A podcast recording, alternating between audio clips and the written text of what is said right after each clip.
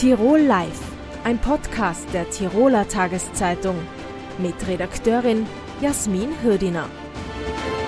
Giebeldächer, Holzvertäfelungen, Schindeln. So kennt man typische Tiroler Häuser. Aber hat dieser Stil nun ausgedient und wie schaut die Architektur der Zukunft in Tirol aus? Darüber sprechen wir heute bei Tirol Live. Schön, dass Sie dabei sind. Und im Studio begrüßen darf ich dazu nun Diana Ortner. Sie ist die Vorständin der Abteilung Bodenordnung beim Land Tirol. Dankeschön fürs Kommen. Danke für die Einladung. Frau Ordner, wenn man sich die derzeitige Situation äh, in der Baubranche anschaut, dann hört man immer wieder, es ist alles teuer wie nie. Wir haben das Problem, dass wir in Tirol nicht unendlich viel Grund und Boden, Boden zur Verfügung haben und es gibt natürlich einen enormen Bedarf an, an Wohnungen.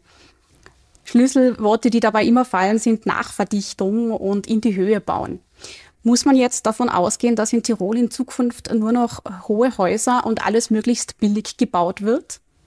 Äh, ich glaube, dass Hochbauen nicht unbedingt immer mit Billigbauen zu tun hat. Ich glaube, auch Hochbauen ist jetzt nicht äh, günstig.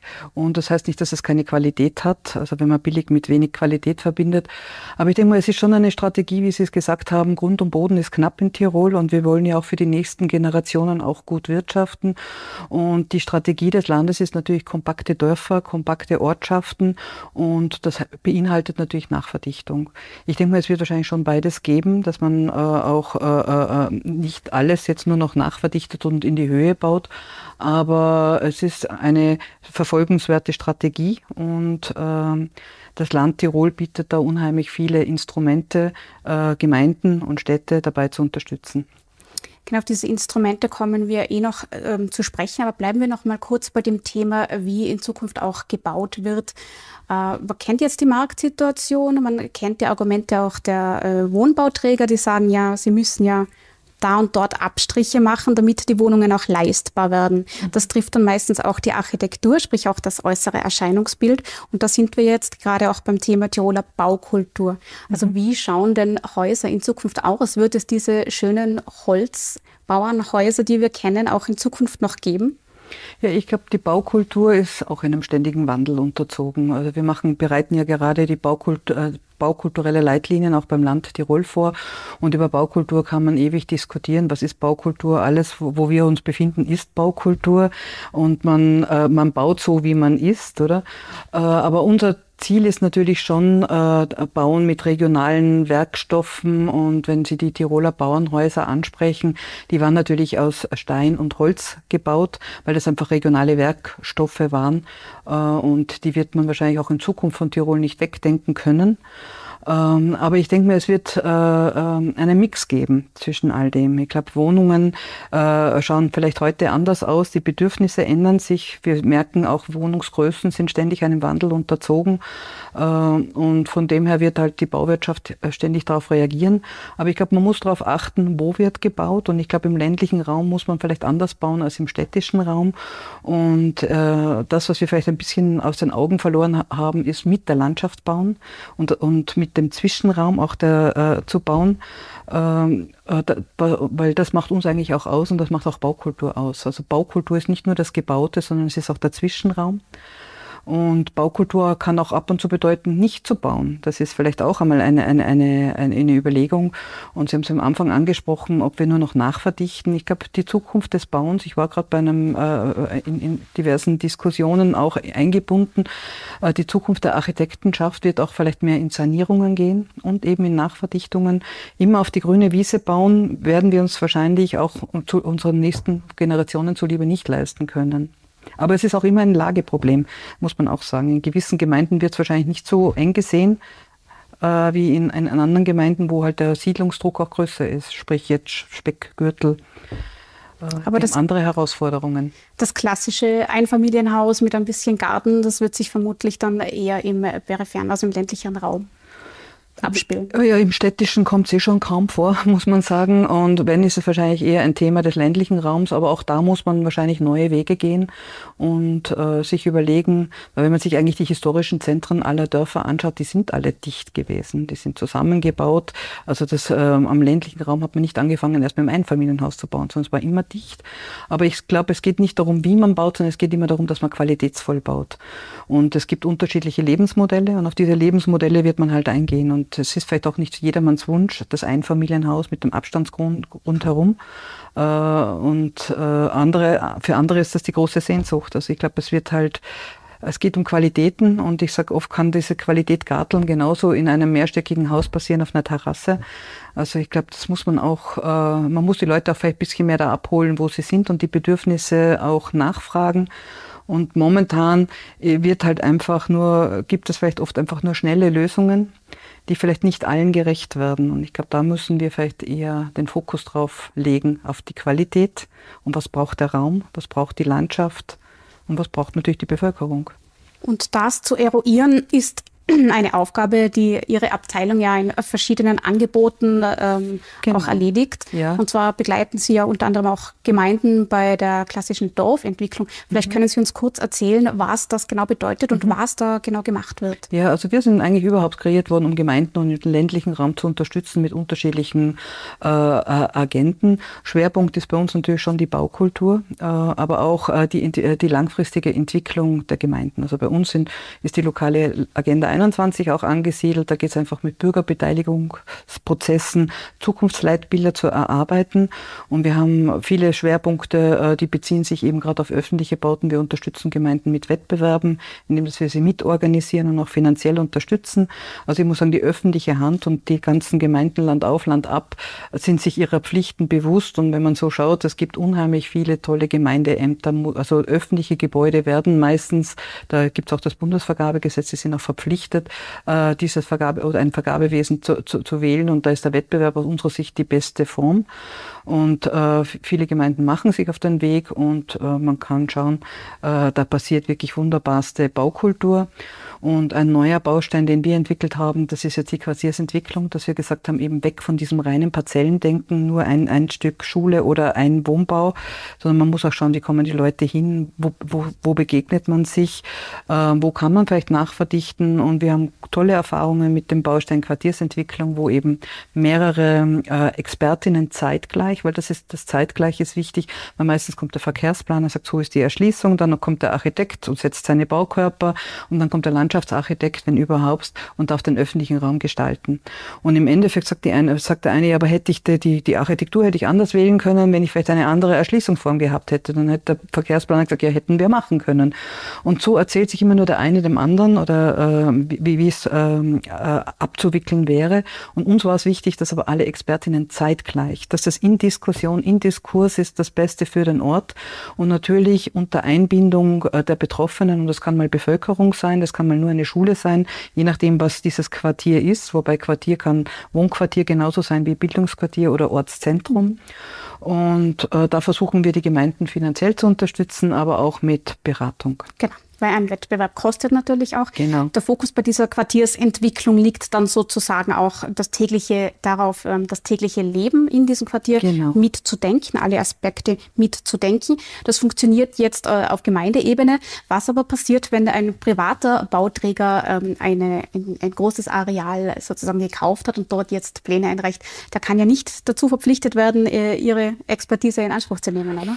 Ja, es kommt darauf an, verpflichtet werden. Wir sind immer ein Angebot. Oder? Und ich sage, wenn wir eine nachhaltige Gemeindeentwicklung haben wollen, oder ist man vielleicht auch gut beraten, uns auch ins Boot zu holen, weil wir ein breites Spektrum haben. Die, die, auch die Privaten bauen im öffentlichen Raum und da gibt es einfach Regelwerk. Das Land Tirol hat genügend äh, äh, Instrumente, angefangen von der Vertragsraumordnung über Bebauungspläne, also an die man sich vielleicht auch halten sollte oder muss, auch als privater oder auch äh, gemeinnütziger Wohnbauträger.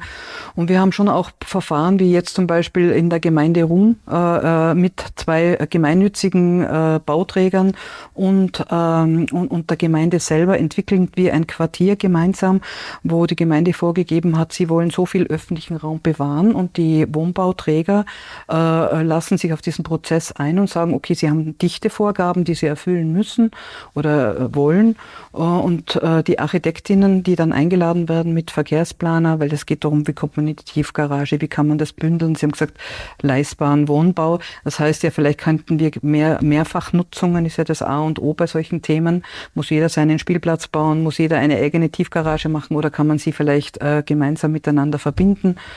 Und äh, das scheint jetzt sehr erfolgreich zu sein in der Gemeinde Rum. Und, äh, und da äh, wendet man sich auch an private Bauträger oder Gemeinnützige, gemeinsam das zu, miteinander zu entwickeln. Jetzt haben Sie schon angesprochen, es gibt die Tiroler Bauordnung, es gibt Raumordnungskonzepte, äh, das Instrument der Vertragsraumordnung. Das sind Vorgaben, an die man sich halten muss, die da mhm. kommen.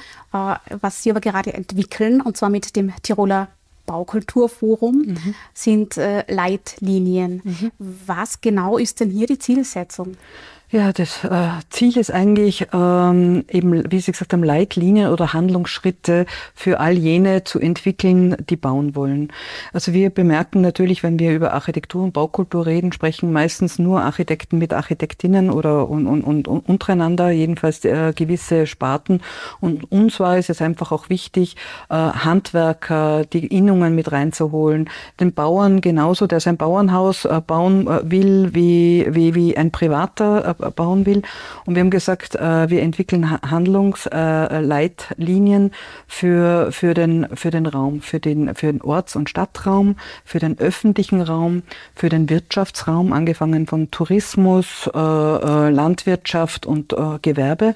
Und da wollen wir eigentlich über, das Ziel ist eigentlich über Fragestellungen, die Menschen eine Anleitung zu bieten, über die richtigen Fragen, sie zu die richtigen Entscheidungen zu führen. Sprich, ein Bewusstsein für Baukultur zu schaffen. Muss ich mhm. neu bauen? Kann ich sanieren? Äh, und ich glaube, das sollte eine Handlungsanleitung sein mit dem Ziel, eben die, die Baukultur einerseits zu bewahren, andererseits auch weiterzuentwickeln, aber auch bodensparend zu bauen. Dass wir, wie oft baut man gewisse Kubaturen doppelt, die man nicht braucht. Und ich glaube, wenn man einmal nur darüber nachgedacht hat, brauchen wir das wirklich, weil auch nicht bauen kann äh, oft eine Lösung sein, dass man sagt, okay, das könnten wir woanders besser unterbringen. Räumlichkeiten doppelt nutzen, äh, trägt natürlich bei zu einer tollen Baukultur äh, und zu einer tollen Gemeinde und wahrscheinlich auch Stadtentwicklung. Jetzt zurückkommend nochmal auf die Eingangsfrage, diese Giebeldächer, Holzschindeln, Vertäfelungen von Häuserfronten, pardon.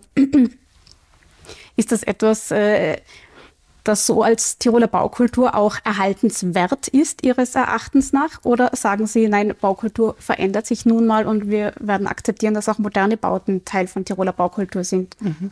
Na, ich glaube, wir müssen akzeptieren, dass es auch moderne Architektur gibt und ich glaube, man muss es immer im richtigen Kontext sehen. Also ich glaube, und da ist auch das Land bemüht und auch der Bund, äh, angefangen vom Bundesdenkmalamt, äh, äh, oder, die nachher wirklich äh, äh, denkmalgeschützte Gebäude schützt. Dann gibt es die nächste Stufe, dass wir sagen, äh, interessante oder erhaltenswerte Stadt- und Ortskerne können wir über das Gesetz, über das Stadt- und Ortsschutzgesetz schützen, sofern das die Gemeinden wollen. Und charakteristische Gebäude werden auch geschützt per Gesetz.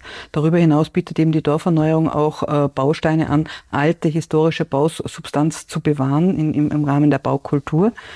Und ich glaube, alles, was äh, äh, historisch ist, sollte man vielleicht schon bewahren und weiterentwickeln.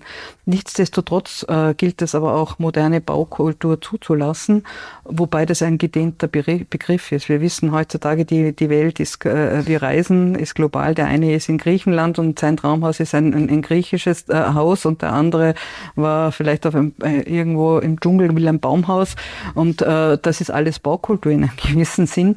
Äh, und, aber ich glaube, das große Große, was auch unser Bestreben ist mit diesen baukulturellen Leitlinien, ist einfach wieder regional. Und regional heißt vielleicht mit Werkstoffen der Region, das heißt Stein, Holz äh, auch zu bauen, was aber auch natürlich Beton genauso beinhaltet. Ähm, aber es geht immer um dieses Wie und diesen Umgang mit der Landschaft. Und ich glaube, dass sich, dass das kein Widerspruch ist zwischen historisch bauen und modern bauen. Es kann sich ergänzen. Das muss man halt aufeinander reagieren. Und ich glaube, wir müssen lernen, in der Baukultur nicht nur uns selbst zu sehen mit mit dem Objekt, das wir gerade bauen, sondern einfach uns als Teil eines großen Ganzen zu sehen. Und wenn man sich italienische Dörfer anschaut, wo wir alle gern hinschauen, das einzelne Gebäude ist nicht schön, oder? Wenn man in italienische, das aber dieses Konglomerat aus dem Ganzen ist oft äh, beeindruckend, sonst würden wir nicht alle auf, auf Urlaub in irgendwelche Regionen fahren und von diesen Altstädten schwärmen. Das gilt natürlich auch für uns. Also. Aber das gilt auch im Neuen, mhm. äh, nicht nur im Historischen. Also ein bisschen weg vom Individualismus, wieder mehr auf das große Gesamte. Genau, und schauen. wahrscheinlich mit Werkstoffen aus der Region. Nicht nur, weil Sie gesagt haben, leistbar, das ist auch meistens leistbarer weil, und nachhaltiger, weil das dürfen wir nicht ja, vergessen, gerade im öffentlichen Raum, wenn wir Steine aus China oder woher auch immer importieren, äh, das ist wahrscheinlich nicht die Lösung der Zukunft, sondern wir müssen wahrscheinlich eher wieder mit Werkstoffen arbeiten aus der Region und mit unseren Handwerkern in der Region, die das alles auch super gut können. Frau Ordner, ich danke Ihnen für diese Einblicke und Einschätzungen. Und Gerne. Wir sehen uns sicher wieder mal an dieser Stelle, wenn es beim Tiroler Baukulturforum Neuigkeiten gibt. Gerne. Die Swarco Raiders stehen in der European Football League kurz vor ihrem ersten Spiel und er ist wieder mit dabei. Sandro Platzgummer ist zurück aus den USA und nun bei mir zu Gast im Studio. Schön, dass du da bist, Sandro. Danke für die Einladung, bin gerne da.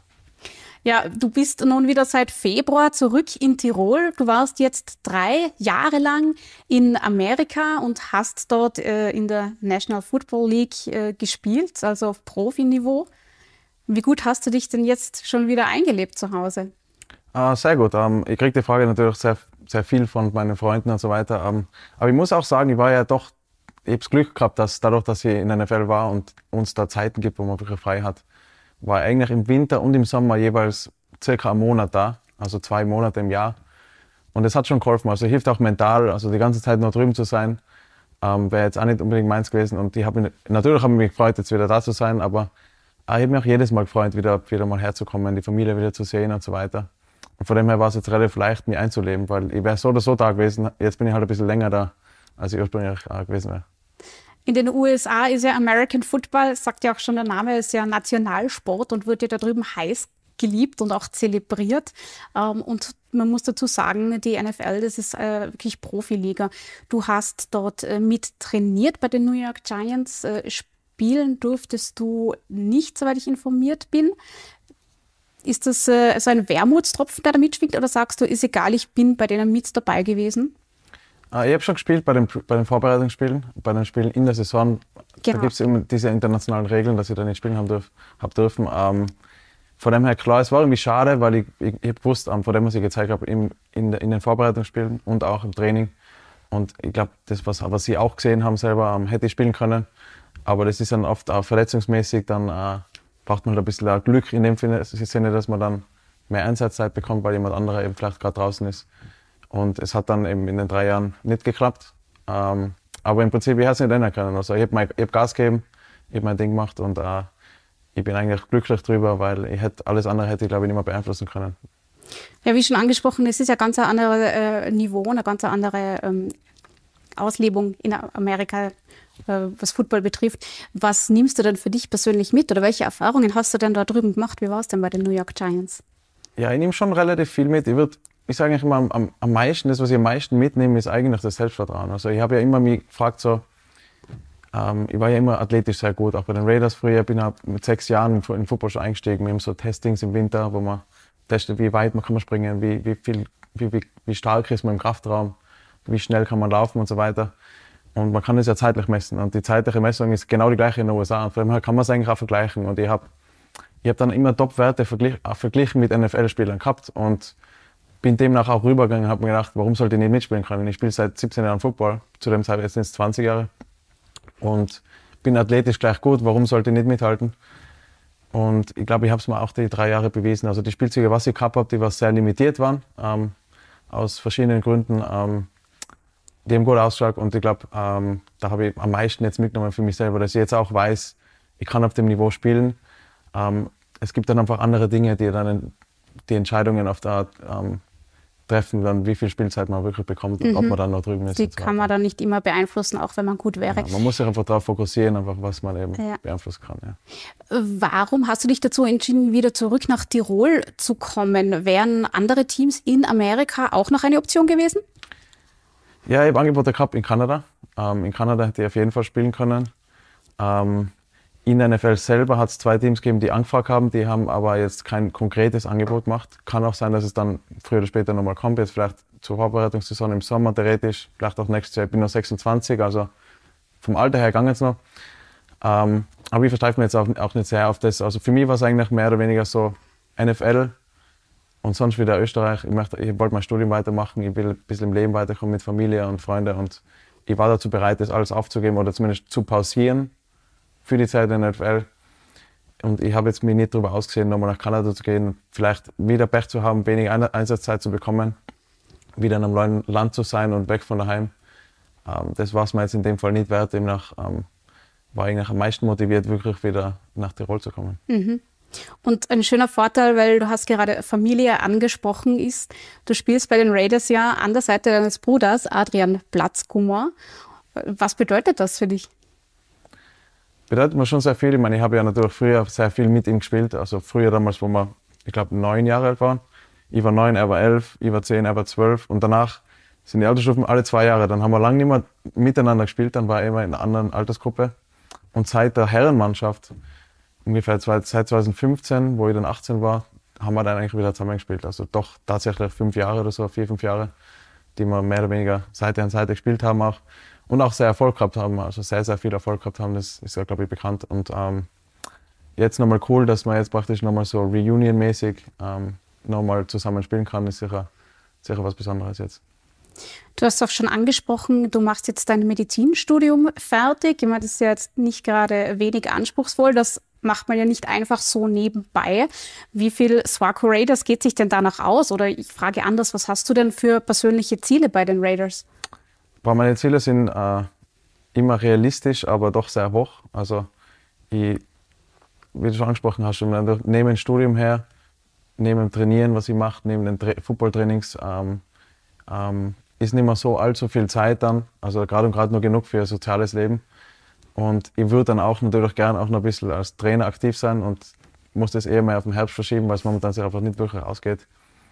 Ähm, also ich habe sehr, sehr viel vor. Ähm, ich muss dann mich immer selber ein bisschen bremsen oder die Freundin bremst mir und sagt, wie willst du denn das, das, das noch unterbringen? Lass das lieber. Fokussiere dich auf ein paar weniger Sachen. Und, und ja, ich, bisher hat es immer gut funktioniert. Es war ja früher schon so. Ich habe tatsächlich vier Jahre schon Medizin studiert, bevor ich in die NFL gegangen bin und bei den Raiders gespielt. Und es hat damals gut funktioniert. Klar ist die ELF jetzt nochmal eine Liga höher und irgendwie mehr professionell nochmal alles. Ähm, aber ich bin ja auch nochmal älter geworden, bin auch nochmal gewachsen und von dem her. Ähm, also ich glaube, dass das äh, ganz gut hinhauen wird. Was ist das Ziel der Raiders für die E ELF? Ja, das Ziel ist auch ELF. immer die Meisterschaft letztendlich, aber eben, ich sage immer, wir gehen in kleinen Schritten. Also es, es geht Woche für Woche, Tag für Tag. Ähm, ich gebe jeden Tag, mache jeden Tag das, was gerade wichtig ist. Und wenn an einem Tag einmal wichtig ist, einmal runterzukommen und zu entspannen, nachher mache ich das. Äh, muss ich mich einmal dazu zwingen, das zu machen. Und äh, wenn es Trainings sind, dann mache ich meine Trainings und genieße eigentlich so die Woche, die, den, den Wochenverlauf bis zum Wochenende, dass ich dann bereit, für, bereit fürs Spiel bin. Und dann wirklich Gegner für Gegner geht man es an. Also man kann jetzt nicht denken, "Mei, ich möchte die Meisterschaft gewinnen, weil es sind noch zwölf Spiele oder zehn Spiele, ähm, was wir haben und dann, und dann noch Playoffs, wenn man, wenn man die zwölf Spiele gut gemacht hat. Also es ist ein langer Weg und deswegen muss man wirklich kleine, kleine Schritte, wie im Leben eigentlich kleine Schritte machen und dann das große Ziel zu erreichen. Heißt natürlich äh, EFL, nicht ELF. Ähm, man hört schon heraus, da kommt ein sehr reifer Sandro Platzgummer zu uns äh, zurück aus Amerika. äh, daher auch kannst du sicher auch mit der nächsten Frage einiges anfangen. Man sieht, in Tirol ist da ein unglaublicher Hype auch entstanden rund um Football oder war vielleicht auch immer schon da. Aber zu euren Spielen kommen ja ins Stadion teilweise 4000 Besucher. Das bekommen ja renommierte Fußballvereine nicht einmal hin. Woher kommt denn diese Faszination für American Football auch hier in Tirol? Ja, das war, ich glaube, früher waren es 4000. Das Ziel war ja jetzt, dass, es, äh, dass wir es vielleicht verdoppeln können oder so. Äh, Wäre noch cool. Ähm, ähm, aber man merkt schon, also das ist einfach ein bisschen ein Hype. Ähm, die Liga natürlich ma- pusht das Ganze auch sehr auf den, auf den sozialen Medien, was ja heutzutage sehr, sehr wichtig ist. Ähm, der Fernsehen ist mehr involviert. Ähm, inzwischen kriegt jeder was zahlt, also es ist jetzt wirklich Vollprofi und nicht mehr Halbprofi, wo nur ein paar, paar was bezahlt gekriegt haben. Also es ist schon gewachsen, die ganze Community ist gewachsen. Ich merke schon, bevor ich nach New York gegangen bin, dass, dass sich jetzt einfach nur was getan hat. Wir haben jetzt das Footballzentrum, was extrem professionell ist. Die Raiders haben jetzt nicht mehr zwei Teams, sondern drei Teams. Also wirklich ein Team in der untersten Liga, ein Team in der höchsten Liga mhm. und eins in der europäischen Liga, wo wir spielen. Ähm, und das ist schon ganz cool. Und, und man merkt es, finde ich, also wenn man durch die Stadt geht, hat man das Gefühl, die, Raiders, die Leute kennen die Raiders wie anders wie vielleicht vor 20 Jahren und äh, auch überall anders, also in Deutschland und so weiter. Ich glaube, Football ist momentan sehr im Kommen. Und man hat es auch gesehen bei dem NFL-Spiel in München, wo ich gehört habe, dass drei Millionen Ticketanfragen waren. Also es ist schon, es ist schon groß und, und ich finde es ganz cool, dass es, uh, dass es eben den Weg, den Weg geht und eben mit dem Sport so mit, ein bisschen mitwachsen eigentlich. Was man im Sport aber derzeit auch immer wieder hört, ist, dass es mit der Finanzierung nicht so einfach ist, weil Sponsoren sich natürlich auch genau anschauen, äh, wem sie denn noch Geld zur Verfügung stellen können. Da sind die Swarco Raiders ja natürlich gesegnet mit einem Großinvestor, aber das ist eben einer. Was passiert jetzt, wenn die Elisabeth Swarovski mit ihrer Leidenschaft für American Football aus irgendeinem Grund aussteigen müsste oder aussteigen wird, wäre es nicht geschickt, die Raiders finanziell auf breitere Beine zu stellen? Äh, ich kenne mich da tatsächlich nicht so genau aus, wie, wie das mit den Geldern genau ausschaut. Bin da nicht so involviert als, als Spieler. Äh, die Elisabeth ist äh, Wahnsinn, also jeder liebt die Elisabeth. Ähm, sie liebt auch, auch uns und auch Football und, und das, ist, das, ist, passt, das passt einfach perfekt, so wie es ist. Ähm, Allerdings glaube ich auch, man glaubt, ist sie die Hauptsponsorin und irgendwie so fast die Präsidentin. Also eigentlich, sie ist ja die Präsidentin vom Team und fast so die Hauptsponsorin. Aber es gibt schon andere Sponsoren. Also wenn man mal so schaut beim Fußballzentrum oder beim Stad bei den Spielen im Stadion und so, da hängen schon sehr, sehr viele Sponsoren herum. Also glaube, Tiroler Wasserkraft ist einer davon. Es gibt ganz, ganz viele. Tiroler Tageszeitung, glaube ich. Also es gibt sehr, sehr viele Sponsoren, so viel ich weiß, die da, die da mit involviert sind. Und ich glaube, es wären auch gerne noch mehr dabei. Ähm, äh, ich glaube, dass sich, ich hoffe, dass es sich weiterhin positiv entwickelt und noch mehr dazukommt, klar. Ähm, der Fußball hat immer mehr Geld gehabt, hat immer noch deutlich mehr Geld, wie wir beim Football haben. Aber ich glaube, wir machen ziemlich ein cooles, cooles, cooles Ding draus, wenn wir trotzdem mehr Zuschauer haben, wenn wir, wenn wir wirklich die Faszination mehr Geld, aber weniger Zuschauer. Kann, ja. Also Zukunftsängste sehe ich da keine bei dir, ganz im Gegenteil. Wenn wir jetzt nochmal zurückgehen auf deine Zukunft, jetzt hast du das Medizinstudium einerseits äh, und die Karriere andererseits im Sport. Du hast jetzt schon anklingen lassen, du interessierst dich aber auch schon bereits für einen äh, Trainerposten oder für das Training vom Nachwuchs. Hört man da heraus? Also ist da schon irgendwo auch äh, ein Auge, ein Blick bei dir auf das Ende deiner Karriere oder, oder ist das, wäre das jetzt zu weit gegriffen? Äh, ist momentan noch ein bisschen zu weit gegriffen. Ich habe ja, ich habe ja schon drüber nachgedacht jetzt drüben. Also Football macht ja in, in Amerika jetzt momentan nicht, es macht nicht so viel Spaß wie da, weil einfach das Team nicht so eine Gemeinschaft ist. Ähm, es ist nicht so auf, auf, ähm, auf, auf eine Familie ausgelegt, sondern mehr auf Business. Also es geht, man sieht jeden Tag, wird jemand rausgeschmissen und wieder reingeholt und das macht dann einfach weniger Spaß, wenn es einfach wirklich, jeder Schritt wird gezählt, alles Mögliche und ähm, und das, deswegen ist das Niveau auch nochmal ein Spur höher, glaube ich. Aber es macht schon deutlich mehr Spaß. Ich merke es auch, seitdem ich jetzt wieder da bin. Und, und da ist schon schwierig natürlich auszusteigen. Also wenn man nochmal da drinnen ist, in einem Rad und einfach dann der ganzen Teamkollegen hat, das ganze, die ganzen Events, die ganzen Spiele und so, ähm, ist, ist noch cool, wenn man da einfach dabei sein kann. Und ich denke jetzt nicht wirklich direkt darüber nach, wann ich es jetzt lassen will. Ähm, aber es ist natürlich jetzt langsam nicht mehr so absehbar, also ist schon ein bisschen absehbar, dass dass es dann irgendwann passieren wird. Natürlich, vor allem wenn ich Studium fertig habe, wenn ich mal Arzt bin, wie sich das dann zeitlich ausgeht, wenn es dann doch ähm, auch vielleicht Richtung Familie und so weiter geht. Das kann ich jetzt noch nicht sagen, auch mit Nachwuchstrainer. Aber das, da geht es mir mehr eigentlich darum im Nachwuchs, dass ich einfach ein bisschen was weitergeben kann, weil ich weiß, dass ich zumindest auf meiner Position wahrscheinlich am meisten Wissen habe von allen, ähm, weil ich der Erste war in Österreich, der es jemals geschafft hat soweit. Und von dem her wäre es schade, wenn ich einfach das Ganze in der Schublade ähm, legen würde und dann zumachen würde, sondern ich lasse es gerne lieber ein bisschen offen und die Leute ein bisschen reinschauen, was ich so gelernt habe, glaube ich. Das wäre schon, wär schon irgendwo das Ziel auch. Man schaut, was da kommt. Pardon. Und das gilt natürlich auch für die Saison. Wir sind sehr gespannt und äh, wünschen schon mal alles Gute, viel Power und Freude vor allem beim Spielen. Und danke fürs Kommen. Danke vielmals. Danke auch Ihnen, liebe Zuschauerinnen und Zuschauer, für Ihr Interesse. Alle Ausgaben von Tirol Live gibt es wie immer auf tt.com zum Nachsehen, als Podcast zum Nachhören und natürlich zum Lesen in der Tiroler Tageszeitung. Bis zum nächsten Mal. Servus. Tirol Live, ein Podcast der Tiroler Tageszeitung. Das Video dazu sehen Sie auf tt.com.